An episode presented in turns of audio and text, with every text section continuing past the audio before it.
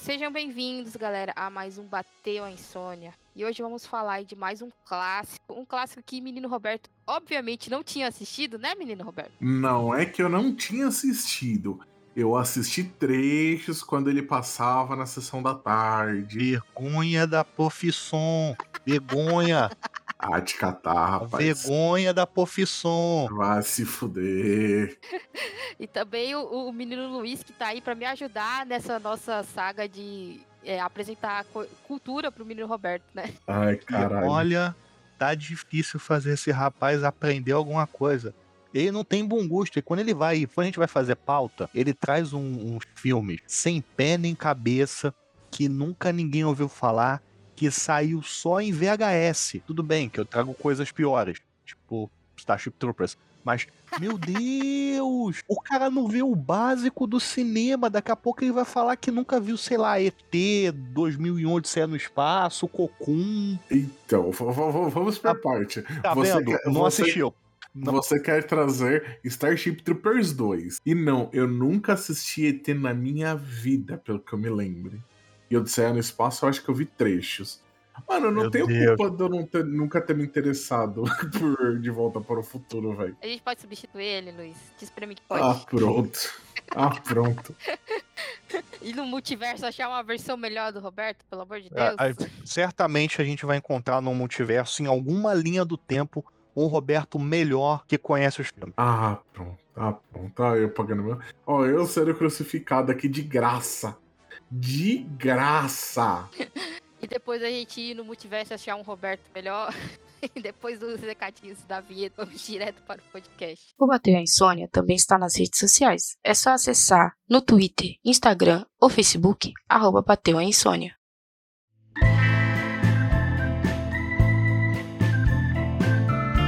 Bateu a insônia? Então se aconchega aí para ouvir o podcast.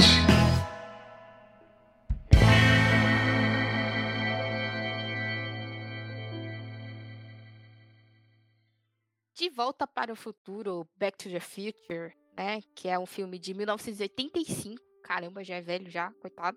Caraca, é tão, é tão velho assim. É A, a, filmografia dele é muito boa. É por isso a minha revolta por você ser um energúmeno de não ter assistido os filmes. Não, mas Olha cara, aí, a olha aí. filmografia dele é muito boa, velho. E por algum acaso o filme ser antigo é sinônimo dele ser mal feito, ou o filme ser novo é sinônimo dele ser bem feito. Não, eu pode digo... elencar um, um CGI geleia aí do- dos anos recentes. Não, filho, o que eu tô falando é que assim, a filmografia dele é muito boa. A encenação, o enquadramento, a qualidade utilizada nas câmeras, essa qualidade de edição é boa. É porque, Você não pega Roberto, como se fosse um filme datado, entendeu? Ele é um filme de película. E todo mundo sabe que película é melhor, né? Do que digital aí. Sim. Então, né? Mas enfim, é um filme que é de direção do Robert Zemeckis, que ele já, antes dele ser filme, ele já é uma, uma história muito boa, né? Que foi o, o Zemeckis e o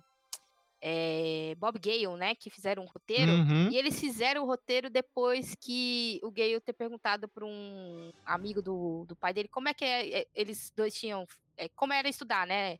Na época deles, na escola e tudo mais. E aí ele- eles ficaram pensando nessa ideia, né? De tipo, ai, se eu voltasse no tempo e fosse amigo do meu pai no, no colégio, como ia ser essa loucura e tal. E aí eles, né, fizeram o roteiro e saíram de porta em porta tentando vender o roteiro e ninguém queria o roteiro. Acho que tem uma história de que eles foram até é, mostrar esse roteiro pra Disney. E a Disney chegou e falou assim: Cara, a mãe do menino quer pegar ele. Socorro. Vocês querem que a Disney faça a porra desse filme? Vocês são malucos. Ah, Não, e eles não conseguiram. Não, eles não conseguiram vender isso pra ninguém, tipo, pra nada. Aí, alguns anos depois, um, um trabalho deles fez, fez, fez um sucesso financeiro bem mais ou menos. O filme, se não me falha a memória, é Romancing the Stone. Eu acho que no Brasil o título ficou em Tudo por uma Esmeralda, ou Em Busca da Esmeralda Perdida, não lembro.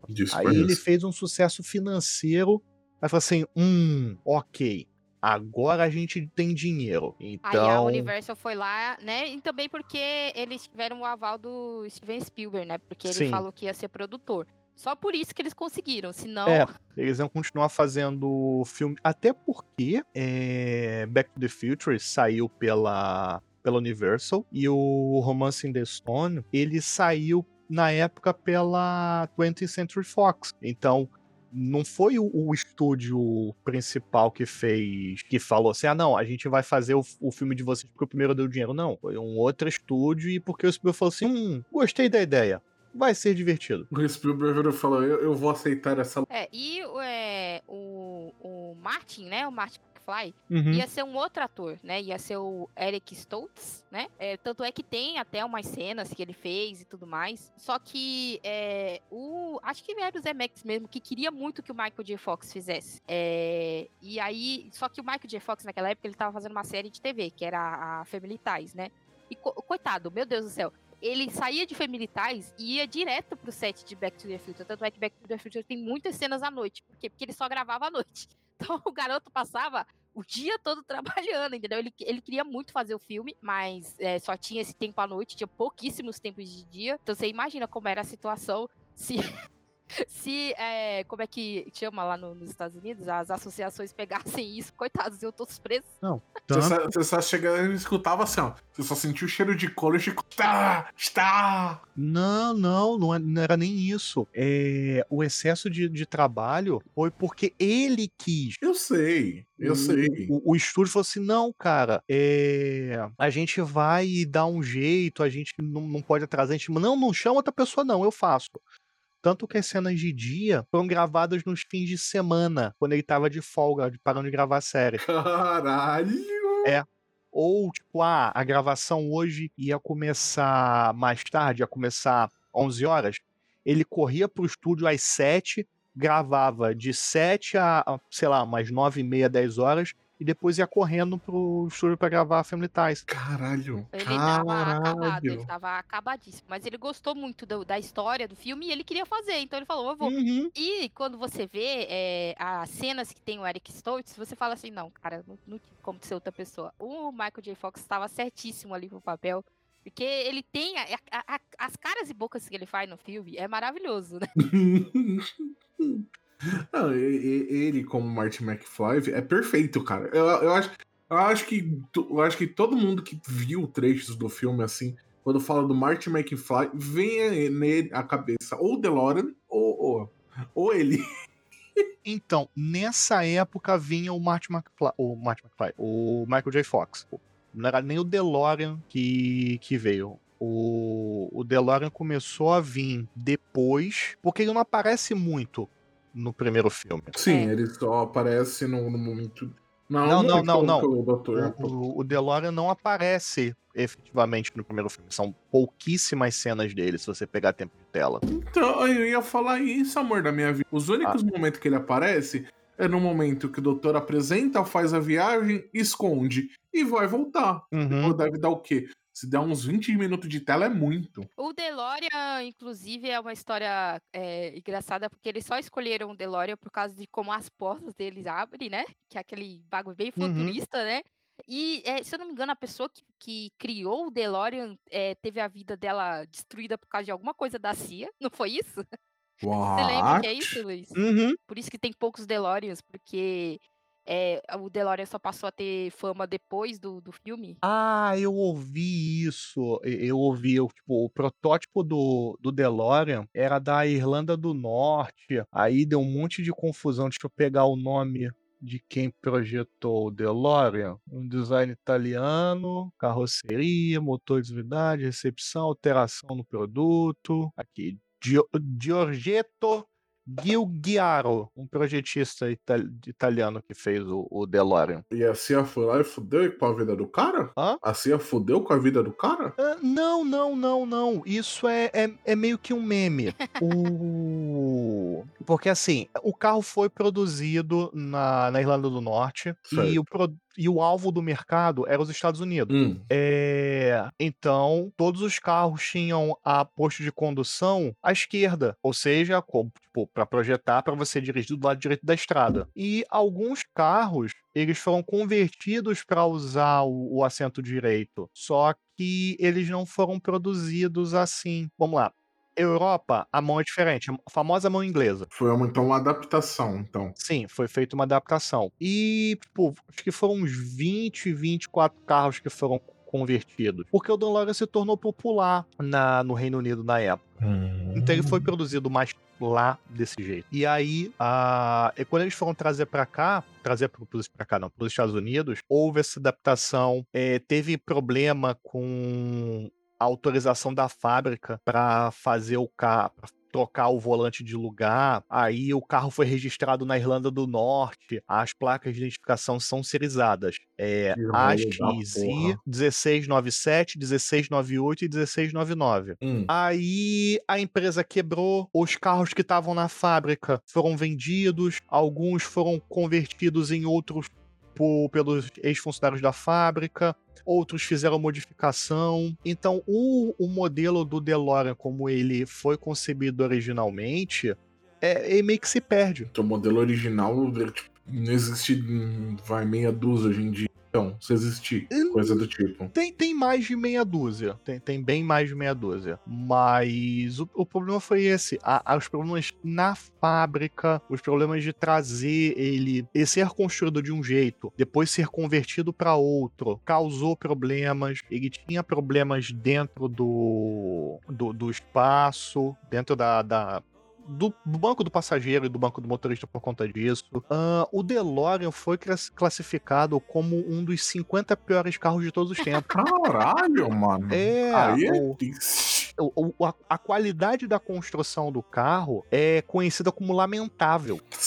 Assim, ele, ele tem. Se você que tá ouvindo tem um DeLorean, você sabe que uma das vantagens dele é o baixo consumo de combustível em comparação aos modelos da época, tá? Ele é mais, ele é um carro mais mais de turismo do que um carro de esportivo ou um carro de corrida. Só que ele tem problemas. Ele tem muitos problemas. Não dá, dá para tecer um, um, um podcast inteiro sobre problemas do, do DeLorean. Por exemplo, o capô original dos primeiros modelos tinha ranhuras. Ô, Thaís, liga pra Lucky aí que a gente vai fazer mais um podcast. Ela que é a especialista dos carros aí. É, não, a, a Lux sabe, o capô do DeLorean originalmente ele tinha problemas nos lados, porque ele tinha uma tampa para simplificar o enchimento do tanque de combustível. Meu Deus do céu. Porque assim, os carros da época eles tinham uma tampa pra, com uma fechadura para evitar manipulação ou roubo de combustível com um sifão. Já viu o pica-pau que eles metem uma borracha, faz um pouco de sucção para poder fazer sif- sifonar o combustível e roubar? Sim. Então, os carros da época eles tinham uma tampa com fechadura pra evitar isso. No só que o DeLorean isso causava ranhura no, no capô. É, eu vou pegar uma foto da do capô original dele com a ranhura e depois quando eles removeram a, a tampa de combustível, só que as ranhuras continuaram. Então, assim, eu acho que deve ter uns 500, ca- uns 500 DeLoreans sem essa tampa de combustível no capô, mas com a ranhura. Caralho, mano. Devi- Tinha muito problema. É, é, é, é, é compli- O DeLorean é um, um veículo complicado. Ó, a, a foto que tá mandando é o do capô no início do, dos anos 80, tá? Tipo, bem no início dos anos 80. Tá vendo que ali em cima ele tem uma manchinha? Tipo, um buraco, não é a linha lateral, não. As ranhuras Que fica bem em cima da linha lateral, tá bem perceptível. É, isso Ah. aqui é o veículo em 83, alguns anos depois. Você tá vendo como ele é manchado em cima, no lugar que teria a ranhura? Sim. Então, isso é um dos problemas do DeLorean. Deus do céu, cara. Fora que o DeLorean teve um DeLorean dourado. Tem três DeLoreans banhados a ouro. E algum deles ficou banhadão? Não, não, os três. São três. Existem três DeLoreans banhados a ouro. Ah, Um foi comprado por um ex-oficial da Marinha Real Canadense e ele doou pra Fundação Williams. Se eu não me engano, ele tá no Museu de Nevada. No Museu do Automóvel de Nevada. que foda. É, o outro, eu acho que foi o presidente do- de um banco no Texas que comprou e ele tá no Museu do Automóvel de Los Angeles. Porra. E o outro, ele foi vendido pra, pra Maryland e eu não sei se esse tá em exibição. Dos três, tem um deles tem o, o câmbio manual, tem cor de bronze. O outro o, o, é, tem câmbio automático e ele tá na cor preta, e o outro tem câmbio automático na cor bronze. O DeLorean é, é bem fresco. E ele só fez sucesso, tipo, ficou conhecido por conta de De Volta pro E Futuro. ele só foi escolhido por causa do jeito que as portas se abriam. É Foi só por literalmente isso. O cara olhou e falou assim: parece um carro do futuro, vou usar esse mesmo. Vou- Mas Muito bom. vamos lá, gente. Isso é, são coisas de antes dos anos 2000, porque em 95, não, é, em 95 teve um, um mecânico que ele ele fundou uma empresa para reparar DeLoreans. Ele comprou, ele registrou a marca, ele comprou um estoque enorme de peças do DeLorean original e ele fez um, a empresa dele focada em restaurar DeLorean. Caralho. Em 2015, houve uma lei de fabricação de veículos de, de baixo volume, baixos carros para serem fabri- fabricados, isso nos Estados Unidos. E uma, uma empresa, DMC Texas, que é a mesma DMC do DeLorean, anunciou que ela ia começar a fazer réplicas dos DeLoreans. A ideia era que fizesse 50 veículos por ano ao longo de seis anos, por um preço baixo de 100 mil dólares. Caralho. É, considerando que um DeLorean estava custando bem mais do que isso. Preço baixo de 100 mil dólares. O, só que o problema era, a, não tinha mais peça disponível no estoque, eles não conseguiam reproduzir a, as peças com, com facilidade, então deu muito trabalho. Eles tiveram um trabalho absurdo para encontrar fornecedores de motores, até que em 2021 foi permitido a fabricação deles efetivamente. Então, se você está se ouvindo esse podcast na- no ano que ele foi gravado, é, você consegue comprar um DeLorean. É caro? Muito, mas você consegue. Em sua casa, seu carro. O, o, o, quão, o quão caro ele é hoje em dia? Continua 100 mil dólares? Ah, tá um pouquinho mais. Tá, tá um pouquinho mais. O, o último DeLorean é, que eu vi à venda Hum. tava a 350 mil dólares. Hum. Então, é assim, colecionador, Ai, peraí, né? tomei uma porrada no rim aqui. Hum. Ai, Essas Ai. paradas aí de colecionador é foda. uhum. 350 mil dólares. o último que eu vi à venda. O último que você ouviu ainda. Ai. É, e eu vi a venda ele essa semana, então. Na semana de gravação desse podcast. É isso aí, galera. Vendam suas casas, vendam suas famílias, comprem um DeLorean, assaltem um banco, vivam seus sonhos.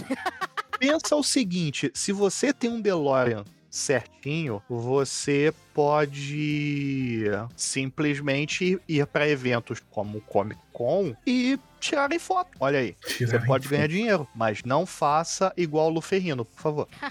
O que que o Ferrino fez, Luiz? O Luferrino, ele ia pra Comic Cons e ele cobrava muito caro, tipo, coisa de 50 dólares pra você tirar uma foto com ele. Ou, ou ele autografar alguma coisa. Eu não lembro o que que era mais caro, se era autografar ou tirar foto. E aí, quando os atores começaram a, entre aspas, boicotar isso, fazendo sessão de autógrafo gratuita, não cobrando do, do- dos fãs, ele começou a boicotar esses eventos e a falar mal do cinema de hoje, dizendo que eles não valorizam mais atores musculosos. É tudo CGI.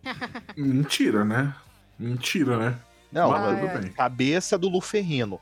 O cara O fez o Hulk e fez o. É, então. Ele teria a vida dele feita se ele tivesse participado de pelo menos um episódio de Star Trek, entendeu? que é assim, Star Trek, se você foi é, o, o, a- o carinha lá do fundo número 3, você é convidado para todas as convenções de Star Trek, tira foto, dá autógrafo, faz a sua lojinha lá, você tá feito pro resto da sua vida, entendeu? É. então era só ele ter participado de algum episódio de Star Trek, ele estaria feito. Sim, é porque vamos lá, coisas que o Luferrino fez de importante, ok? Hulk. O Hulk, Só o Hulk. a- as séries. Não, não, ele fez as séries do Hulk, ele dublou o Hulk na série animada de 96. Na... Ele fez um cameo no Incrível Hulk de 2008 do Eric Bana. Do Eric Bana, não, do Eric Bana é o, o Hulk antigo. É o Hulk Amoeba. O do Hulk 2008 é Amoeba. Edward Norton. Hulk é a moeba. É. Um dia você assiste. É o de É, 2003. 2013 é o Eric Bana, 2008 é o Edward Norton. Ele Tá, faz tá. um guarda de segurança nos dois filmes. Mas, tirando o Hulk e tirando as dublagens de Hulk, a coisa mais significante que o Luferrino fez na carreira foi Hércules de 1983. Ai, ai. 83? 83. Não, É tá. a coisa mais significante que ele fez. Foi aquele Hércules de 83. Assim, eu posso estar esquecendo um filme ou outro, tipo Simba, que ele deve ter feito. Ou. Sei lá. Faço a menor ideia do que o Luferrino fez da vida. Tão pouco. A única coisa que ele. Olha, eu sou um grande ator, eu sou grande, estou pintado de vez e faço. grrr. Ai, ai, vamos deixar a, ca- a carreira do Luffy pra lá, coitado. Vá participar de Star Trek, Luffy. que Você tem Vai- o resto da não, sua não, vida não garantido. bota em Star Trek, não, por favor, ele vai estragar os Klingons. Ah, enfim. Vamos agora pro, pro filme, né? O filme, ele. Não voltar pro. pro- pro- Vamos vou voltar voltar pro- de volta pro futuro. O filme é, conta a história do Marty McFly, né? Que é, ele vive na cidadezinha que é fictícia, né? A Rio Valley, da Califórnia. Que É, cidade, facti... é, cidade fictícia é assim. ah, Factícia foi é factícia. é factícia. factícia. É, é o problema de dicção. Ah, só que essa cidade tem um easter egg, tá? O, o- a cenografia da cidade. Ela já foi usada em. Gremlins, de Meu Deus. 84. Tipo, é a mesma. A, a rua principal da cidade é a mesma do filme de Gremlins. E anos depois foi usada na série Buffy. Tem um clipe da Offsprings que se passa nessa rua também, mas o easter egg é de Gremlins. E aí ele tem né, o pai dele, que é o George McFly, e a mãe, que é a Lorelai, né? E Uhum. o, o, o pai dele é sempre bulinado pelo, pelo supervisor do trabalho nele, né? Que é o Biff. o nome do cara é Biff, meu Deus do céu. é Biff Tannen. É, é. E aí a mãe dele é alcoólatra, né? Tá toda deprimida lá, porque o pai dele é um bundão e tudo mais. De marca maior. Tá. Ah, mas não, não tem culpa. É, a, a Lorelai conta, né, que ela se apaixonou pelo pai deles quando o, quando o pai dele foi atropelado, né, na rua. E seu pai dele foi atropelado pelo pai dela e, e cuidaram dele na casa dela, né? Só que o pior é que quando ela tá contando a história, tipo, o, o, o pai dele, o. Acho que é, é, é Connor? Não, é. A George. É George? George. O George ignora totalmente. Tipo, fica assistindo TV. Uma risada histérica. Eu olhei assim, tipo. Hum, desgraça. E aí o Martin, né, é, é até interessante que eles dão datas, assim, né? No dia 26 de outubro de 1985, né? O Martin vai encontrar o amigo cientista dele, malucão, que é o Dr. Emmett Brown. O Dr. Brown. Não, o, o, o- o melhor é o começo do filme, que o Marty chega na, na, na oficina do Dr. Brown. Aí, tipo, ele pega. Aí, tipo, mó, mó engenhoca doida, velho, na, na oficina. E ele pega e tem um amplificador gigante. E ele toca o amplificador e explode. Aí o doutor liga, né? Ah, então, Martin, é, não utilize o amplificador, pois ele está meio desregulado.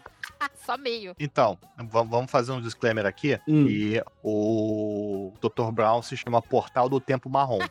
tá? Eu queria deixar isso claro. Porque assim, o nome completo do Dr. Brown é Emmett Latrobe Brown. Se você Certo. pegar a palavra Emmett e olhar ela de trás pra frente, ela é escrita da forma que a sonoridade dela é time, ou Certo. seja, tempo em inglês. O nome do meio, Latrobe, se você inverter ele, é portal. Junta isso com Brown e você tem Portal do Tempo Marrom. Olha aí. Great Scott! Ah, uma- Ai, meu Deus. Uma parada que eu esqueci de falar é que é, o, a, as cenas iniciais, né, do filme, que é na casa do Dr. Brown, que tem vários relógios e tal, ela, a galera sempre estuda ela em, em escolas, assim, de cinema, essas coisas, porque eles dizem que ela é uma cena perfeita, uma cena de início perfeita. Por quê? ela tá te contando tudo o que vai acontecer no filme sem te contar nada. Não tem diálogo, nem essas coisas. Tem a torre do relógio, tem é, os relógios mesmo, né? Que tá indicando que é um filme de viagem no tempo. Tem recortes de, de jornal. Tem um, um jornal na televisão falando sobre o plutônio que foi roubado. Então, toda vez que alguém vai é, estudar essa cena, eles falam, tá vendo? Essa é uma cena de inicial perfeita, porque ela tá te contando sobre o que é o filme sem falar nada, né? Sem, é, é aquele show don't tell, né? Então, é, é uma cena maravilhosa. Vou deixar só a cena aí no, nos links. A gente deixa no, nos links, aí a galera vê. É, e outra coisa galera... que quando ele, ele vai é, encontrar o Dr. Brown, né? Ele vai encontrar ele no, no shopping Pinheiro Gêmeos. Twin- E, Isso. e depois isso vai voltar lá pra frente. Você vê que eles têm esse cuidado de, de pescar as coisas, né? Sim, muito. Esse filme é muito bem feito, né? Aí é, ele, o Dr. Brown aparece com um DeLorean, né? Que é a máquina do tempo. E aí ele fala Não, não, não. Deslocamento temporal do veículo. que aí ele fala que quando ele a máquina atinge 88 milhas por hora, é, o capacitor de fluxo vai gerar um, um 21 1,20 é, 21 gigawatts. Pra Providenciados por fissão para nuclear. poder é, fazer a, a viagem no tempo. É, o. Basicamente, o Bang é uma bomba nuclear ambulante, mas tudo bem. Aí É. o, o doutor foi lá e enganou terroristas líbanos pra pegar um plutônio. Dizendo que ia fazer uma bomba nuclear pra eles. Ai, caramba. Aí eles fazem um teste com o cachorro, né? Que é o Einstein. Não é um cachorro, É o Einstein. não é o Einstein. Aquilo é um homem vestido de cachorro. É sério. Aquilo não é um cachorro real. Ah? Como assim? É, não é um cachorro. É um homem sentado no banco do carro vestido de cachorro. Me As únicas fudendo. cenas que o cão é verdadeiro são os closes na cara do Einstein. Mas tudo fora do close na cara dele, todas as cenas que a gente vê o Einstein dentro do DeLorean, é só um humano vestido de cachorro. Caralho, mano.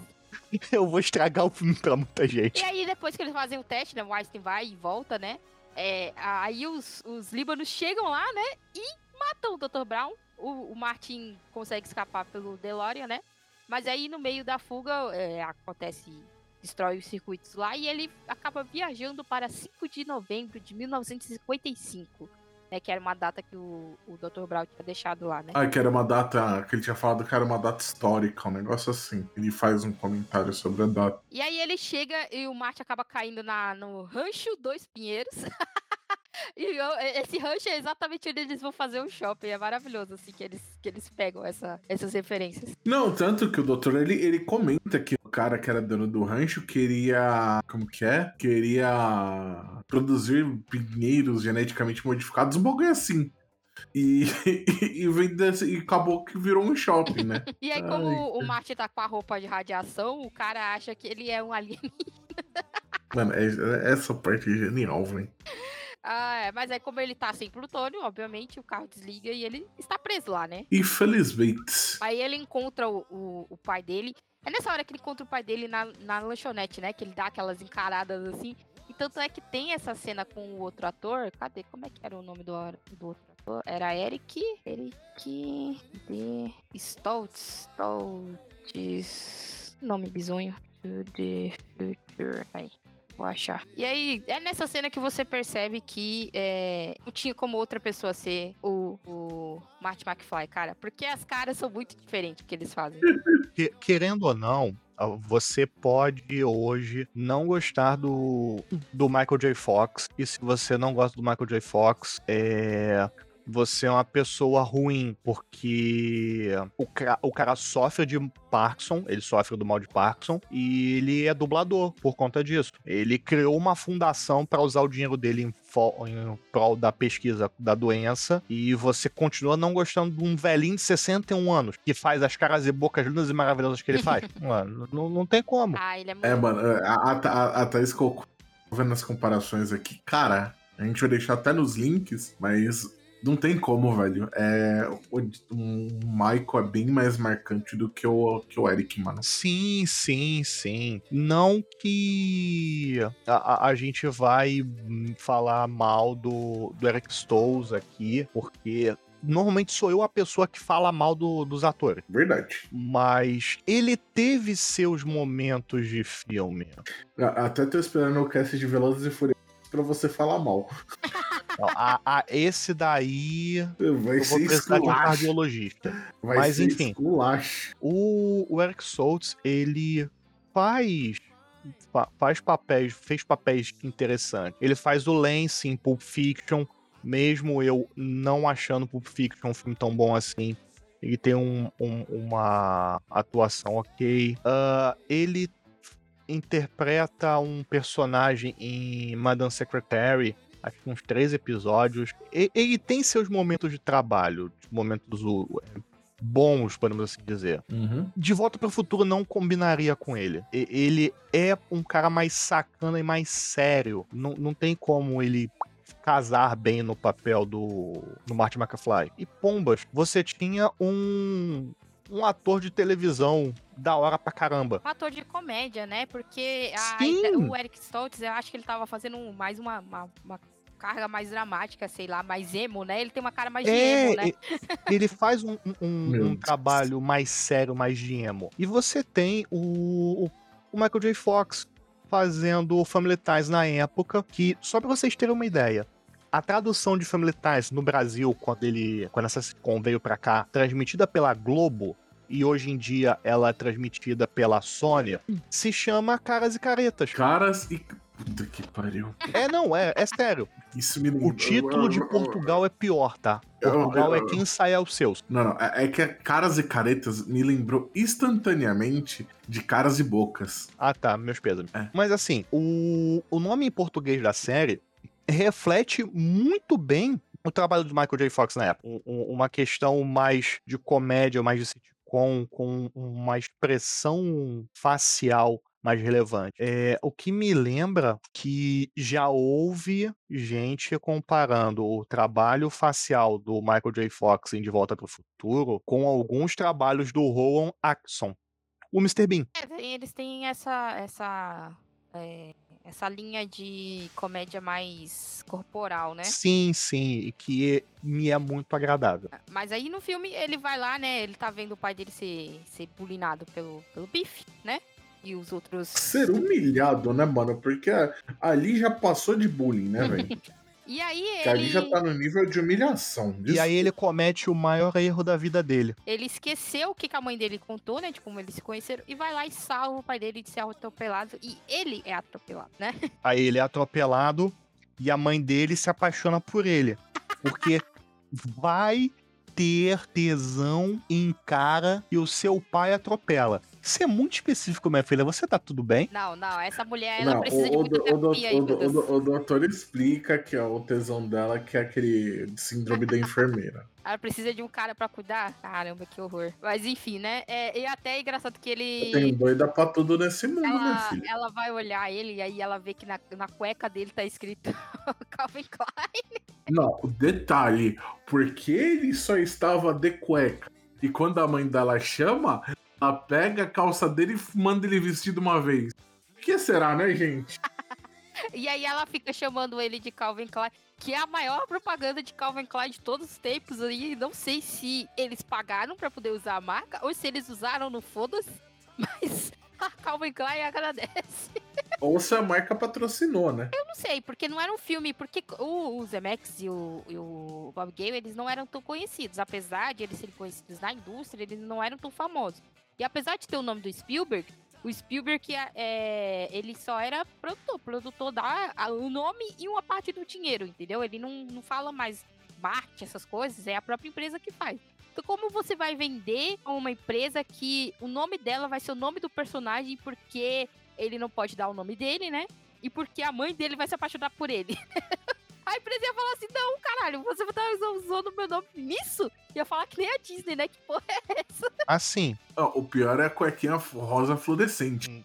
cara, a gente tem que ter um- algum, alguns detalhes que se esse filme fosse lançado hoje, ele não passaria no estúdio. É um filme que faz alu- de volta para o futuro, faz alusão à importunação sexual, a racismo, a o complexo de Édipo. O que que é Ah. complexo de Édipo? É Édipo. É tipo, é o filho que se apaixonou pela própria mãe. É uma história da mitologia. Uhum, é. Hum, essa daí eu não lembrava, não. É. É, é um termo psiquiátrico. E, cara, esse, esse filme, ele tem tantos problemas pra hoje em dia, se a gente pegar, apagar da história que Back to the Future foi lançado lá atrás e lançar ele hoje, ele vai dar tanta merda, ele vai ser cancelado em tantos aspectos. Nossa, É, é foda. Aí, né, como ele fez isso, a existência dele está comprometida agora, né? Todo o paradoxo de- do avô aí, socorro. Aí ele vai à casa da, do Dr. Brown, né? Pra poder é, é, ver se ele consegue ajudar ele a voltar no tempo. E aí, quando ele explica, né, que precisa de 1,25 gigawatts, é, o, o, o doutor fala que não, não, é, imposs- é impossível uma porra dessa. E aí ele lembra que caiu um raio é, na torre do relógio nesse, nessa época. Isso. E aí o doutor tem essa brilhante ideia de usar, de usar o poder do raio pra poder. é, Não, não, não. O raio cai exatamente, a hora é muito importante, às 22 horas e 4 minutos. Que aí danifica o relógio e o relógio nunca mais funciona. Aí, exato, Exato. exatamente. Aí ele fala assim: a gente vai pegar o poder desse raio e vai usar pra poder dar poder pro DeLorean pra você voltar, né? Voltar para o futuro. Sobe o crédito. Aí sobe o crédito e acabou. Mas não. Mas a gente tem mais uma semana inteira de filme com o Martin tentando fazer o pai dele e a mãe eh, se, juntarem. apaixonarem. Só que nada funciona. Exato. Porque o Biff fica atrapalhando. O George também não ajuda, né? Coitado, por favor, meu homem, cria uma espinha aí. Socorro. Injeta testa um pouco de testosterona nesse cara, velho. Não, é. Testosterona nem injetada mais pra frente.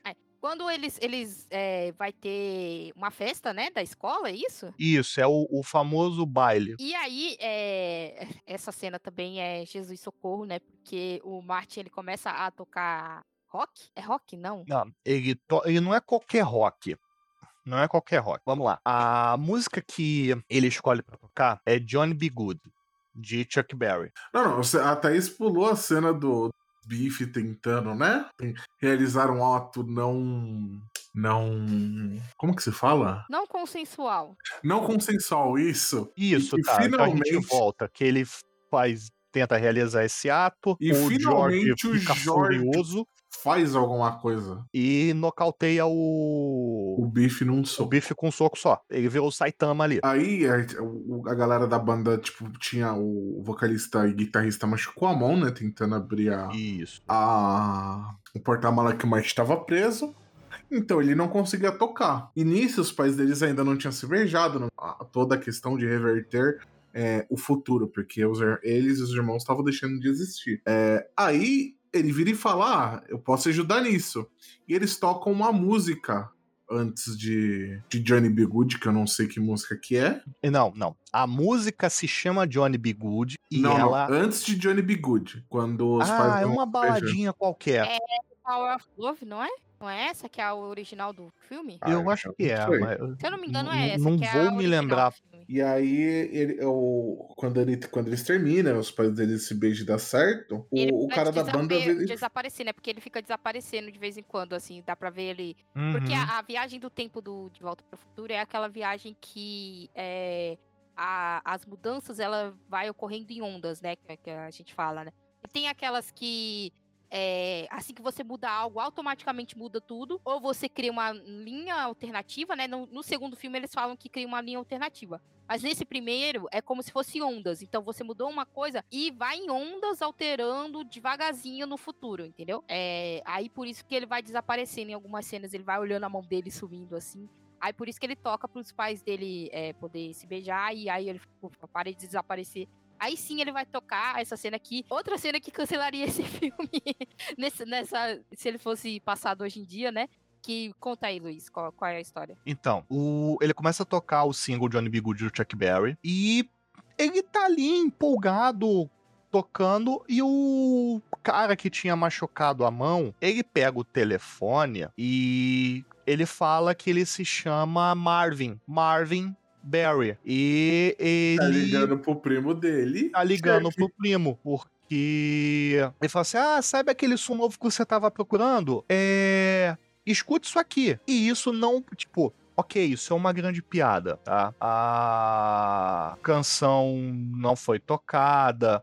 O Michael J. Fox ele tinha uma guitarra, mas não estava cantando nada. Só que o problema é que existe um grande debate no nível de música de quem é o pai, assim, do rock. E muitas pessoas acreditam a Chuck Berry como um dos pioneiros no gênero do rock. E Johnny B. Good é uma das músicas que popularizou ele. Marilyn, Roll Beethoven, Rock Roll Music e Johnny B. Good são as músicas que popularizaram. Uh, o ponto que isso pegou mal para um caramba é que existe uma expressão que é usada em alguns filmes que se chama Homem Branco Faz Melhor. Você tá tendo o Martin McFly tocando uma música que, entre muitas aspas, ele que fez, ele que inventou, e ele influenciando o Chuck Berry a desenvolver essa música. Então, o filme, numa forma de piadoca, diz que Chuck, é, Johnny B. Good não foi feito pelo Chuck Berry, que é negro,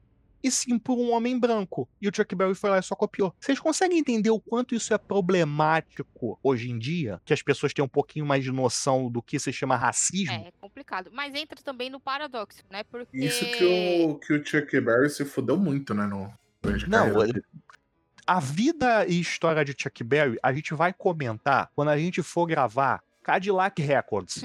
Põe na lista aí. É um filme conta parte dessa história. Mas é, é foi problemático na é, época. É que nem aqui quando o, a, a galera tenta tirar da história alguma um, uma pessoa negra que fez alguma coisa importante. Lá nos Estados Unidos isso tem bastante. É, muita gente fala muito sobre o jazz, né? Que eles tentam apagar o quanto o jazz é uma música negra feita por negros, né? Uhum. Então é complicado. Mas eu entendi que foi a piadoca de que o Martin ele o jazz e o blues, né? O Martin ele gostava de rock né? E aí ele era fã. Sim. E aí quando ele foi tocar algo, ele se empolgou e tocou, e aí eles fizeram essa piadoca. Lá no, no, no contexto do filme, você entende como piadoca, né? Mas ao mesmo tempo é, é, problemático, assim, né? E aí entra no paradoxo, né? De que se o, se o cara fez e ele. É, é, quem foi que fez primeiro, né? sempre, é. sempre o paradoxo, né? O paradoxo do avô, o paradoxo do, do que veio primeiro o ovo ou a galinha quem foi que fez a música primeiro para poder o Martin poder escutar, para ele poder reproduzir. Fica nessa aí. É, e aí, é, o, eles finalmente chega a hora de, de cair o raio, né? E aí o, o... Não, mas nesse caso, obviamente, de, de criado, é, isso daí só foi uma alteração temporal.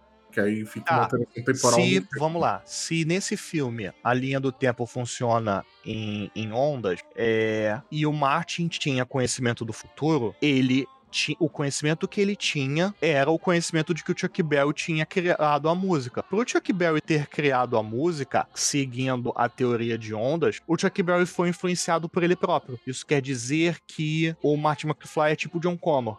o ruim da viagem do tempo é isso, né? Que você nunca consegue encontrar uma, uma um, um uma explicação só, né? Sempre tem Gente, problemas. tem duas coisas que não funcionam, que você sabe que vai dar merda quando é feito em filme ou em série. É Viagem no Tempo e a maldita saga do torneio. ah, é. É, lei. Aí eles. Sempre dá problema de algum motivo. o Martin, ele vai lá, né, pra poder é, é, voltar, né, pro futuro. É, ele tem que avisar pro doutor sobre ele ser assassinado em 1985, mas aí o doutor não lê a carta, né? É, cai um dos galhos de uma árvore que desconecta lá os fios, né? E aí o doutor tem que, tem que segurar o fio para poder. Como ele não morreu, não sei, mas ele tem que segurar o fio para poder consertar as conexões lá para poder é, o Marte voltar. É, ele volta às 22 e 04 né? Exatamente em 1985, né? Uhum. Como ele voltou 11 minutos antes da, dele ter ido pro futuro, né? Ele conseguiu é, meio que salvar o Doc, né? Porque ele foi lá e usou um colete à prova de balas, né? Pra poder. Não, não, não, não. É, o que acontece é assim: ele vai deixar, vai deixar uma, ele deixa uma carta pro Doc, só que o Doc fica naquele que ele não pode ler por motivos de dar paradoxo, bibibibobobó. E ele rasga essa carta. O objetivo do Marty voltar 10 minutos antes é ele tentar salvar o Doc da situação, o qual ele não consegue, o Doc é baleado. Porém, quando o Martin chega pra. que ele vai ver como o Doc tá e tal, que ele achou que o Doc tava morto. Aí o Doc levanta e o Marty pergunta como? E o Doc mostra a carta toda remendada. E aí o Marty pergunta: e aquela besteira que você falou de é, paradoxo? Aí o Doc virou e falou: ah, eu tive que arriscar. e é uma cena E que eu, eu isso- adorei essa cena. Não, isso gera uma interrogação enorme na cabeça. Porque em momento nenhum no começo do filme o Martin checa o corpo. É, então eles não sabem se ele morreu de verdade ou não, porque ele só fugiu, né? Se, é, se a Exatamente. viagem do tempo já tinha acontecido ou se essa é a primeira vez que a viagem do tempo aconteceu. Esse é um dos, dos, Aham. dos paradoxos da viagem do tempo também. É, tem um, um outro detalhe sobre esse paradoxo de viagem do tempo que é importante ser, ser ressaltado. Lá no passado, em 55, quando o, o Doc conversa com o Martin da primeira vez, ele faz a pergunta que todo americano faz em uma a história de viagem no tempo: quem é o presidente dos Estados Unidos? e o Martin responde que é o Ronald Aí Reagan. eu- o Doc fala, o ator? a indignação É. da voz dele é maravilhosa. O ator? Porra, é essa? É.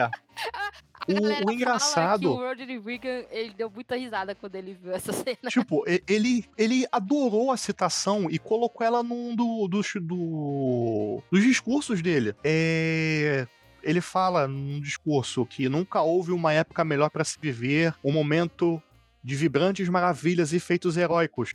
Como foi dito no filme De Volta para o Futuro, para de onde nós vamos, não precisamos de estradas. É, Tipo, Foi alguém que entendeu a ele- piada, né? Tem gente que.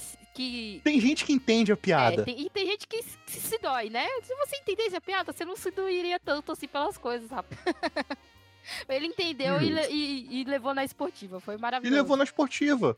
Você sabia que tinha um outro ator que foi cotado para fazer o, o Doc? Um Hã? rock? É, sim. Tive um outro ator que foi cotado pra fazer o Doc e não aceitou. Quem? Vamos lá, você tem. Era, fam- era relativamente famoso na época e tem uma sequência de filmes e a gente é uma piada pela numeração e. Esse filme foi, essa franquia no caso, foi revivida recentemente, em 2018, pra ser mais exato. Essa é a última dica. Zero ideias. Thaís? Não. Sem ideias? Nenhuma? Nenhuma. Ah, tá. Só uns personagens assim de Karate Kid. O mestre Miyagi? Meu Aham. Deus. Meu. Deus. Ia ser muito ruim. Eu já aviso logo aqui. que Você viajar para o futuro. Que horror. Que É. horror. Podia ter acontecido. Não, mano, não. Não. Ainda, ainda bem que não aconteceu, velho. Ai, ai. Mas aí, né, depois que ele vê que o Doc tá salvo, tá tudo certo, ele volta pra casa e olha só, o pai dele se mudou completamente, agora é um homem de verdade, entendeu? Agora o, o pai dele é um. Não, não. Antes disso, é o susto do Biff tá encerando o carro. é verdade. Tipo, Pode oi? crer, né? Não, antes disso, é o susto do irmão terno, né? Porque no início do filme, o irmão dele é um bocoió que nem o pai. E a irmã com, com os negócios lá. Ai, ai, mano. E aí, tudo se modifica, né? Ele vai atrás da namorada dele, né, que é a Jennifer Park. E aí o doutor aparece todo empolgado, assim, tipo, não, não, a gente tem que ir resolver um problema com seus filhos e tudo mais. Coloca a Jennifer no carro e o carro sai voando. Não, E o é- carro é- é- funciona, não, tem, não é mais a É plutônio. lixo agora, né? Joga Ele lixo. funciona lixo. a lixa. Não, e, e temos um detalhe que na garagem o carro do McFly é justamente aquela picape que ele queria no, no início do filme. Sim. É, tem um, um negócio engraçado. A. A Leia Thompson, que é a Lorraine, ela atuou em Sloats, ela atuou como Sloats em The Wildlife, e a maquiagem que ela tava usando no começo do filme levava mais ou menos umas três horas pra ser aplicada. Aquela maquiagem de, de, de, de véia pinguça. Olha lá. Caralho, velho. É, aí, né, tem algumas curiosidades, tipo, que a- antes de ser um DeLorean, a máquina do tempo ia ser uma geladeira. que eles iam ter que levar Sim. pra um lugar que ia ter explosão nuclear. Aí o Zemeckis falou assim. Piada é essa. Que, caramba, meu irmão, as crianças vão ver essa porra e vão tentar se trancar na geladeira. É melhor a gente mudar essa porra aí, né? Não? Não, e isso aí foi referenciado alguns anos depois pelo próprio Indiana Jones? Indiana Jones, pelo próprio Steven Spielberg. No começo de O Reino da Caveira de Cristal. A galera odeia esse filme, né? Eu odeio uma cena específica desse filme, o resto eu aceito. É zoado, mas eu aceito. Ah, mas seu gosto é duvidoso, mas Não, tudo bem. fato. Aí não é, isso não é questionível. Ah, ó, é pra curiosidade aleatória do filme, vamos lá. O animal de estimação do Doc não era pra ser um cachorro, era pra ser um chimpanzé. Meu Deus, socorro. Meu Deus. É, tinha, um, tinha uma série de filmes na época de chimpanzés fazendo coisa. Então, a ideia veio dali. Só que não ia pegar muito bem. É, não, a ideia é essa péssima, né? Ah, hum, é, tem- vamos Tem a ver. cena em que Tem o gelade- Martin ele vai convencer o pai dele a ir pra, pro baile, né, com a mãe dele. E aí ele se Uhum. apresenta como o Darth Vader do planeta Vulcano, né? E eles iam, não iam usar isso, eles iam usar Darth Vader do planeta de Plutão, por causa de um quadrinho lá, não sei das quantas. E aí é uma cena É. maravilhosa que é que é essa galera que gosta de zoar com quem é esses fãs chiitas, né, das coisas, tipo... É, é, não, em, em Back to the Future é Darth Vader do planeta Vulcano, porque vocês ficam chiando dessas coisas, entendeu? Olha aí que maravilhoso. Essa referência. Isso pode muito estar no link para as pessoas Por verem. favor, eu, não, eu vou É, colocar essa é, imagem em é. algum lugar para as pessoas verem. É maravilhoso, assim. Você não precisa ser fã chita de uma Ah. coisa e de outra, entendeu? Você pode ser fã é, das duas coisas sem problemas, tá, gente? É maravilhoso. É, tem uma. Ah, tem uma referência ao Stanley Kubrick no- nesse filme. Lá no começo do filme, quando o Martin conecta a guitarra ao amplificador absurdo do, do Doc, o painel mostra CRM 144. CRM é o, o decodificador de mensagens do filme do Kubrick, do Doutor Fantástico. E 144 é o número serial de exploração de Júpiter em 2001, uma Odisseia no Espaço. Tem esse easter egg estupidamente E aí também, né, tem uma, uma pontual. entre aspas, pequena pequena é, confusão que também teve, porque o ator que faz o pai do Martin McFly é jovem, qual é o nome dele? Como é que é o nome Hum. dele? É Crispin Glover, né? Quando eles Sim. foram chamar eles pra sequência, parte 2 e parte 3, é, na parte 2, principalmente, é, ele ia ter um papel maior, né? ele ia fazer mais parte, ia ter é, um desenvolvimento maior pro, pro pai dele para ajudar o Mark no desenvolvimento dele. E aí ele foi pedir um salário maior. E a galera falou que não, não, não, não, não, não, não, não. E aí eles foram lá e chutaram ele, entendeu? Teve todo um processo, todo um negócio para poder chutar ele. Então é que na parte 2 quem faz é o próprio é, o próprio Martin, né, que faz com, com com maquiagem, né, e o pai dele tá de ponta cabeça, é todo um troço lá. Mas esse é um, é um, um, um processo que ficou muito famoso, principalmente porque o cara ele já ia ganhar um pouco a mais, né, porque ele já ia participar mais, mas aí ele meio que perdeu isso, porque ele foi enfrentar e foi querer ser, entre aspas, ganancioso. Não dá pra saber se o, o, o, o contrato dele era Ah, tão ruim isso assim, né? me lembrou que tem uma outra coisa de linha do tempo que esse filme mostra. Quando o Martin volta pro, pra 85, é, ele encontra um mendigo deitado no banco da ali, o mendigo Red. O problema é que o Red ali é o Red Thomas, o prefeito da cidade em 55. Caralho! é, Esse filme, meu Deus do céu. ai, ai. O, o De Volta pro Futuro também tem um livro, né? É, como é que é o nome do livro? Pegar aqui. E é sobre os bastidores das, dos três filmes. Livro. De Volta para o Futuro, os bastidores da trilogia. Está baratinho na Amazon. Quem, quem tiver dinheiro aí, compre. tá barato. Capitalismo como vai? Amazon patrocina nós, Amazon. Mas é isso, galera, De Volta para o Futuro, que é um clássico. Até hoje em dia ele é um filme muito bom. Ele é um filme, é, apesar de ter viagem no tempo, o que é, assim, um milagre, ele é muito bom, né? Porque filme com viagem no tempo é complicado, assim. Quando você menos espera, ele é É, a, divertido. gente, a, gente, a gente viu isso no. Como é o nome do filme lá? Guerra do Amanhã. Do Guerra do amanhã. Amanhã. Guerra do Da Amanhã. É, né? Tem um, um documentário, tá na Netflix também, não é? Do De Volta pro Futuro? Isso. Ah, eu já não sei. Futuro documentário. Não, eu acho que ele não. Acho que que não tem. Ele ia ter. Ele saiu em. Ah, tá. Eles, o documentário saiu em vídeo on demand. Saiu em DVD e Blu-ray. Eu acho que ele não tá na, na- nas internet. Tá mais na Netflix. Ele tava, mas ele deve não tá mais, que, né? Que a Netflix tira as coisas. É a Netflix, ela, ela, ela tem dessa. Como é que eu. Acho que é Back in é Time. boa. Back in Time deve ser o nome do, do documentário. É um documentário bom. Eu me lembro que eu assisti na época. Ele também Uhum. mostra muito, né, desses bastidores e eles falando de como é, foi um filme muito influente, né? Todos os três, apesar do primeiro ele ser o melhor, a gente já pode falar isso aqui logo. É, todos os três foram muito influentes e, e, e- Qual que você disse que é o melhor? Primeiro, eu acho o primeiro melhor. Ah, tá, obrigado. É por, um, por um motivo, ah, na minha cabeça, você tinha dado uma de Robert e dito que, o- dito que o 3 era melhor. Ah, não, não. Cara, que, que tem- Eu acho que os três são bons, mas o, o primeiro é melhor, né? É isso que, na minha opinião aqui. Assim, Ah. a- a- eu, eu sei que Na esse filme me deixou opinião. triste, porque a gente não tem propaganda holográfica. Tubarão 19 ainda não saiu, a, a série parou no 4. Pariu. E a gente viu o Frodo Bolseiro no Ah, filme. é verdade. Tem o Frodo lá com, com as Lá crianças. e o né? Woody tá ali numa pontinha. É maravilhoso também. O 2, vamos gravar sobre o 2. Os dois também é muito bom. Esse início aí. esse, esse, esse- Não, a gente vai ter que gravar até o 3, né? Que a gente já fez o 1, tem que fazer o 2 e o 3. Nem que seja pra xingar o 3, mas tem que fazer. Tá no, tá no não contrato. o 3 Não, tão cara, ruim, eu não vou xingar o 3. Eu vou xingar especificamente um ator do 3. O Luiz, quando, É, quando é, ele não. recebeu os processinhos dos atores aí. Né? Licença poética. Estou criticando sua atuação, Não Isso é a sua público, pessoa permitido. é, física. não a sua pessoa. É.